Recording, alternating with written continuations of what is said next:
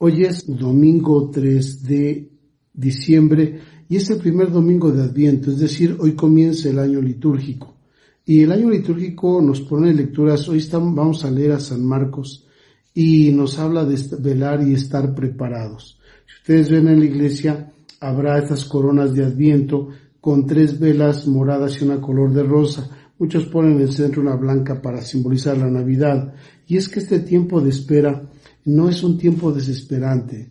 El Evangelio nos dice que seamos como aquel que se va de viaje y deja su casa eh, encomendada y a cada quien lo que tiene que hacer.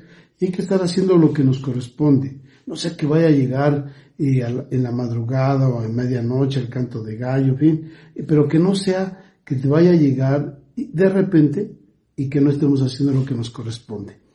¿Qué significa esto? Bueno, pues el adviento es un tiempo bonito, sobre todo de espera, de alegría, y por las luces, por todo, y uno piensa, ah, pues esto es la Navidad, ah, qué padre es la Navidad. No, la Navidad es un tiempo de prepararnos cada uno de nosotros para vivir en armonía, en paz, estar muy al pendiente de cómo estamos y sobre todo que esta espera navideña nos ayude a vivir mejor, a estar mejor en paz con los demás, ayudarnos mutuamente y sobre todo pensar mucho en ayudar a los demás.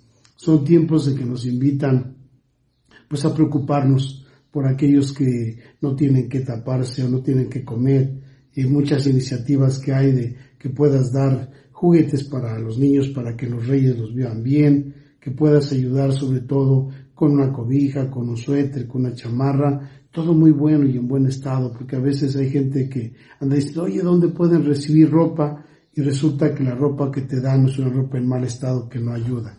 No, se trata de hacer cosas buenas y de ayudar bien, para que este espíritu navideño de preparación nos ayude a todos. Yo creo que lo más importante es que nos preparemos para estar bien, para vivir bien, estar bien conmigo mismo, por eso son tiempos de reflexión, de pensar cómo estoy, cómo vivo, y son tiempos también de ver cómo está el de junto, cómo están los demás, y si puedo ayudarlos, pues no escatimarles.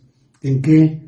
En alimento, en ropa, en, en actitud, en cercanía. En fin, hay muchas cosas que hoy podemos hacer, especialmente para que esta Navidad que ya estamos preparándonos a vivirlos, sea una Navidad mejor para cada uno de nosotros, para nuestras familias, para todos aquellos que de una u otra manera tenemos mucho que hacer.